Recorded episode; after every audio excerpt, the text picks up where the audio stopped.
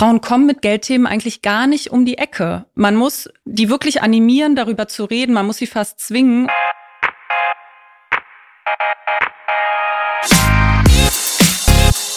What the Finance? Muss ich eine Zahlenfreundin sein, nur um meine Finanzen zu verstehen? Und wie finde ich meinen persönlichen Umgang damit? Herzlich willkommen bei What the Finance, dem Finanzpodcast für Frauen von und mit der Brigitte Academy. Mein Name ist Laura Heyer, ich bin Redakteurin und Finanznewbie. Und wir bringen für dich alle zwei Wochen Finanzen auf den Punkt. Bevor es losgeht, hier noch ein kleiner Hinweis in eigener Sache. Bald startet unsere Masterclass Finanzen der Brigitte Academy. In unserem achtwöchigen Video-Online-Kurs lernst du zusammen mit unseren vier unabhängigen Finanzexpertinnen, wie du dich finanziell für die Zukunft ausstellst. Dazu gibt es Live-Sessions, ein Workbook und virtuelle Kleingruppentreffen. Klingt spannend? Dann schau doch einfach in die Shownotes und geh auf brigitte.de slash masterclass. Verbraucherschutzhinweis. Alle im Podcast enthaltenen Informationen dienen ausschließlich Informationszwecken und stellen in Bezug auf erwähnte Finanzprodukte weder eine Anlageempfehlung noch ein Angebot oder eine Beratung zum Kauf oder Verkauf von Finanzprodukten dar. Die Brigitte Academy Redaktion übernimmt keine Gewähr dafür, dass die dargestellten Finanzprodukte bzw. die entsprechenden Informationen für die jeweilige Nutzerin des Podcasts auch tatsächlich geeignet sind. Susanne, jetzt mal ganz plakativ am Anfang direkt gefragt, warst du gut in Mathe? Auf gar keinen Fall. In der Schule auf jeden Fall nicht, weil kein Lehrer, keine Lehrerin hat es je geschafft, mir zu erklären, warum ich das eigentlich wissen muss und wie diese Zahlen in einem Verhältnis stehen. Das habe ich erst später gelernt wie du deinen Zugang zu Zahlen noch gefunden hast und warum man kein Mathe-Genie sein muss, um mit Zahlen klarzukommen und warum wir auch keine gängigen Klischees natürlich bedienen wollen. Hier mit Frauen können gar kein Mathe. Darüber wollen wir heute sprechen. Und damit ganz herzlich willkommen zu dieser Folge von What the Finance. Und wir sprechen heute zusammen mit Susanne Althoff, schön, dass du da bist, Susanne, über das Thema Frauen und Zahlen. Denn Susanne leitet das Wirtschaftsressort bei RTL Deutschland. Das heißt, sie koordiniert und produziert Beiträge für Sendungen wie NTV oder Punkt 12 und hat auch eine eigene Rubrik, die da heißt Geld ist Frauensache. Und Susanne, du hast auch deine ganz persönliche Geldreise hinter dir. Das heißt, nicht nur mit deinen Finanzen, sondern sozusagen auch den Weg zu den Zahlen gefunden. Denn du hast ja jetzt gar nichts eigentlich mit Wirtschaft gemacht im Studium, als du angefangen hast? Ich habe tatsächlich das erste Mal ein gutes Verhältnis zu Zahlen bekommen in der Gastronomie. Okay. Ja, ich habe schon zu Schulzeiten angefangen zu kellnern und da war es so, dass man natürlich erstens im Kopfrechnen gut sein musste. Ich habe noch mhm. richtig auf dem Deckel oh, das ich ausgerechnet, furchtbar. genau. Und wenn wir auf großen Events gearbeitet haben, wo man zum Beispiel hatte fünf Bier, zehn Bier plus Pfand, dann habe ich mir immer so kleine Listen gemacht, damit ich schneller bin und schneller ausrechnen kann, was die Leute bezahlen müssen. Und dann habe ich in so einem kleinen Laden gearbeitet, wo mich dann auch interessiert hat, ob mein Chef überhaupt Geld verdient.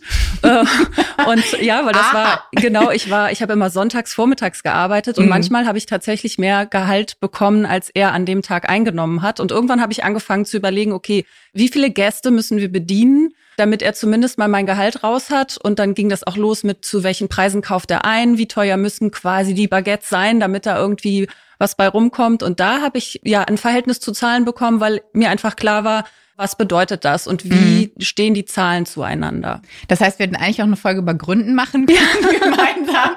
Aber heute bedienst du und arbeitest für die Wirtschaftsredaktion von RTL Deutschland. Wie bist du denn dann dahin gekommen? Ich habe eigentlich so eine klassische Ausbildung gemacht beim Lokalradio und da hatte ich Glück und war bei einer Radiostation Radio Leverkusen. Die hatten in ihrem Beritt da zwei DAX-Unternehmen. Damals war das noch Lanxess, die sind mittlerweile in Köln und mhm. Bayer. Und da kamen halt einmal alle drei Monate Quartalszahlen, dann gab's Halbjahreszahlen, dann gab's eine Jahresbilanz. Und da musste ich halt lernen, Bilanzen zu lesen. Mhm. Und da habe ich auch gelernt, dass auch Zahlen zwar nicht lügen, aber immerhin auch Auslegungssache sind. Also welche Zahlen guckt man in der Bilanz an? Guckt man auf den Umsatz? Guckt man auf den Gewinn? Und das war so ein bisschen mein Anfang. Und dann bin ich irgendwann zu NTV gekommen und da habe ich eigentlich erstmal mich nicht spezialisiert und dann gab es eine Chance, wie es manchmal so ist, kam es um die Ecke. Die Wirtschaftsredaktion hat gesagt, hey Susanne, du hast doch ein Volontariat gemacht, komm doch mal vorbei. Und, Unterstütz uns doch ja, mal. Ja, genau, das ist vor zehn Jahren gewesen jetzt. Ich habe letztens noch die Mail gefunden, wo mein Chef gesagt hat, hey, du bist im Team, herzlichen Glückwunsch. Eigentlich da habe ich erst angefangen, mich wirklich für Wirtschaft zu interessieren mhm. und auch einfach die entsprechenden Dinge zu lesen und mich da zu bilden auf dem Gebiet. Aber studiert habe ich es tatsächlich nicht. Und ich muss gestehen, ich war auch nie sonderlich gut in Mathe und ich kann bis heute nicht so ganz sagen, ob diese Angst vor Zahlen in Anführungszeichen so eine Sozialisation ist, also dass einem auch immer wieder gesagt wird, ach, Frauen können das nicht so gut, obwohl mein Vater das zum Beispiel immer total gepusht hat, dass ich Matheaufgaben gemacht habe. Ich quäle mich immer noch durch sowas wie Textaufgaben. Aber im Bereich Finanzen oder sich mit seinen eigenen Finanzen zu beschäftigen, hat ja nicht unbedingt was mit Mathe in der Schule zu tun, oder?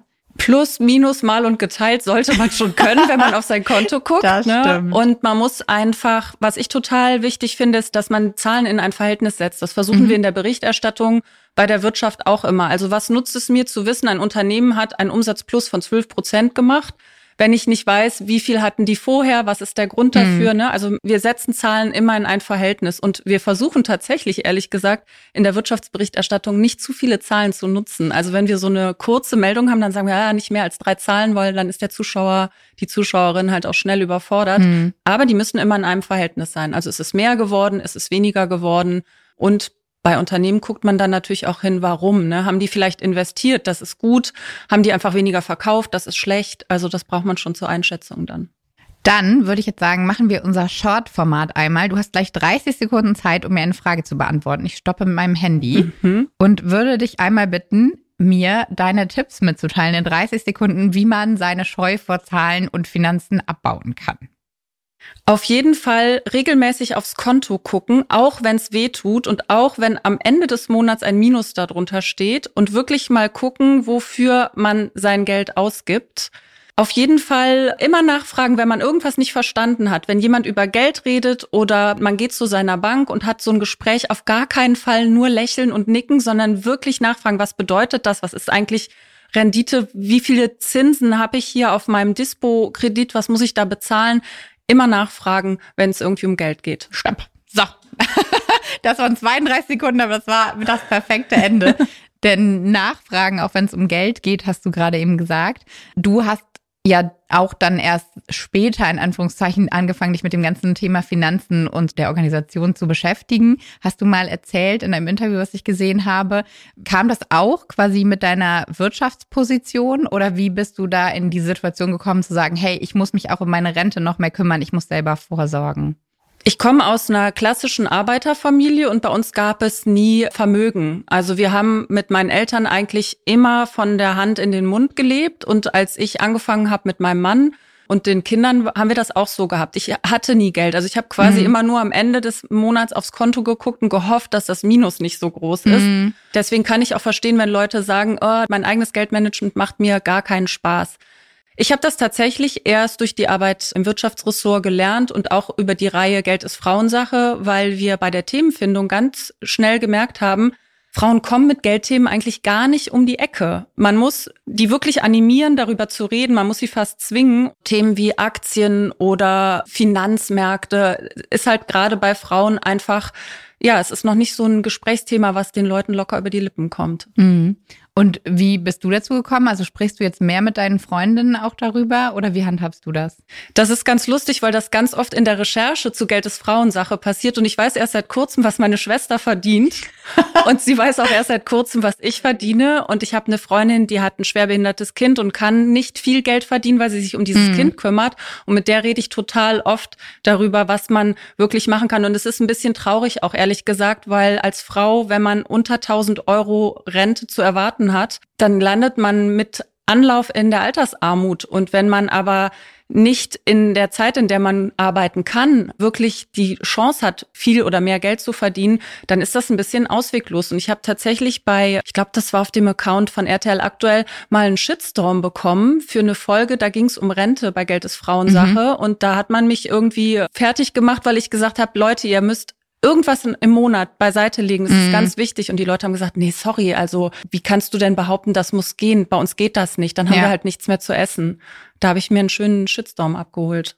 Ja, das ist natürlich schwierig. Wir sagen an der Masterclass Finanzen ja auch immer, ja, fang mindestens mit 25 Euro an. Aber auch da kommt dann das Feedback so, ja, aber was, wenn ich die gar nicht habe? Also wo soll ich das gegebenenfalls herholen? Hast du da Tipps, wie man irgendwas machen kann? Die klassischen Spartipps oder? Ja, schwierig. Man kann immer etwas sparen. Und ich mhm. glaube, wenn man wirklich sagt, man fängt mit 20 oder 25 Euro im Monat an und sich anguckt, was daraus werden kann über Zins und Zinseszins. Es gibt ja auch wieder Zinsen. Wie geil ist das denn, ne? wenn du die ja, auf dem Festgeldkonto, Festgeld ja genau, Tagesgeld ist noch nicht so proper, aber mm, Festgeld sind schon über zwei Prozent oder mm. teilweise auch schon vier Prozent. Wenn du die jetzt anlegst, wird das Geld mehr, auf jeden Fall. Und ja, wo kann man sparen? Äh, ich habe mir mal so eine Einkaufs-App runtergeladen, wo ich auch genau sehen kann, oder beziehungsweise es ist gar nicht eine Einkaufs-App, sondern es ist eine Finanz-App, mm. wo ich genau sehen kann, was ich ausgebe. Und da habe ich zum Beispiel, hat mich extrem geschockt, wie viel Geld ich in der Drogerie lasse. Und da ne, habe ich auch gedacht, okay, verdammt, dann ist mir eingefallen, dass ich auch unsere Kohlensäureflaschen da kaufe. Das hat mich wieder ein bisschen beruhigt, weil ich dachte, ach, guck mal, das, sind doch, das ist doch wichtig. Das ne? braucht man auf jeden Fall. ja, aber am Ende sind es, glaube ich, man muss sich Sachen verkneifen. Ne? Also ja. wenn man nicht Geld verdient und sagt, ich habe einen bestimmten Betrag, da kann ich, das kann ich schaffen, da muss man irgendwo knapsen. Ich fand es jetzt ganz spannend in der Banking-App, die ich benutze. Da gibt es so Wallets, wo man Sachen mhm. zurücklegen kann. Und da gibt es auch eine Funktion, die heißt Taschendieb. Und da kann mhm. man dann einstellen und die App klaut einem automatisch jeden Monat einen Betrag, den man angegeben hat, vom Konto, ohne dass man das merkt und legt es in das Wallet ab. Und man spart dann quasi, ohne dass man sieht oder ohne dass man händisch was zurückgelegt haben muss. Aber das ist ein super Tipp, weil man merkt es am Ende nicht mehr. Also die Leute, die behaupten, oh, ich kann nicht sparen, ich mhm. wette, wenn die es schaffen und sind sind es nur 15 Euro mal beiseite zu legen. Man gewöhnt sich dran, man vergisst es irgendwann und es macht mega Spaß, wenn man irgendwann ein kleines Polster hat. Aber dazu gehört ja trotzdem auch das Thema Beschäftigen mit Zahlen und Beschäftigen mit Mathe von mir aus oder Finanzen. Wie nähere ich mich dem denn an, wenn ich gar keinen Kontakt damit habe, also in gar keinem Business-Kontext arbeite, ähm, was das auch immer für mich dann als Frau bedeutet? Hast du da irgendwie was, wo du sagen kannst, so kann man da seine Angst überwinden?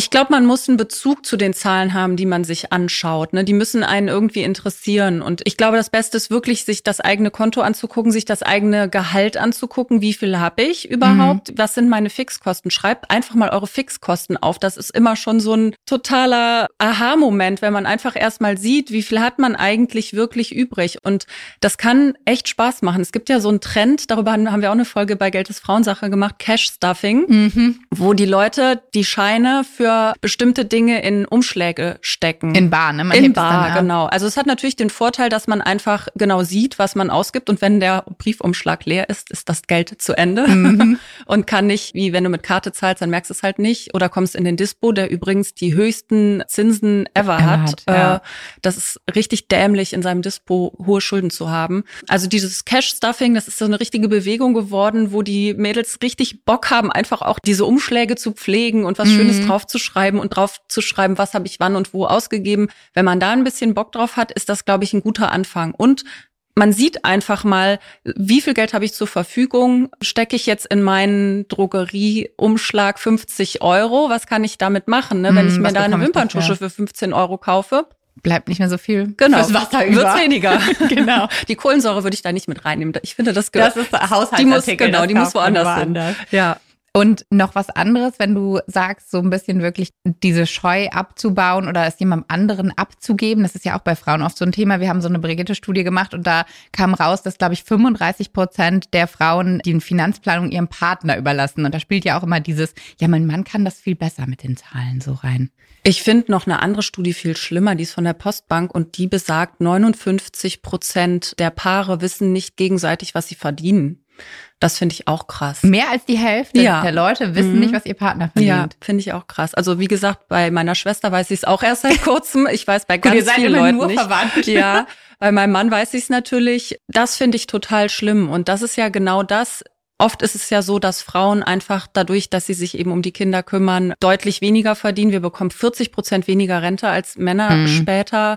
Und trotzdem ist es ganz wichtig, dass wir einen Überblick über die gemeinsamen Finanzen haben. Und bei uns war das auch so, dass mein Mann sich um viele Dinge gekümmert hat, was Finanzen angeht. Und das hat sich mittlerweile gedreht. Jetzt bin ich die Hüterin des Kontos und mecker rum, wenn irgendwas schief läuft oder sag, hey, was ist denn da passiert? Hm. Dreht's doch einfach um.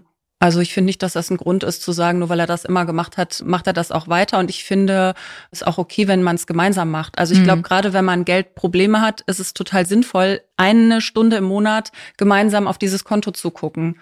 Und ich weiß, dass das immer ein bisschen Streitpotenzial mit sich bringt, weil der eine vielleicht nicht einverstanden ist mit dem, was der andere ausgibt. Aber genau an dem Punkt muss man unbedingt reden. Diesen Beziehungs- und Finanztipp nehmen wir mit.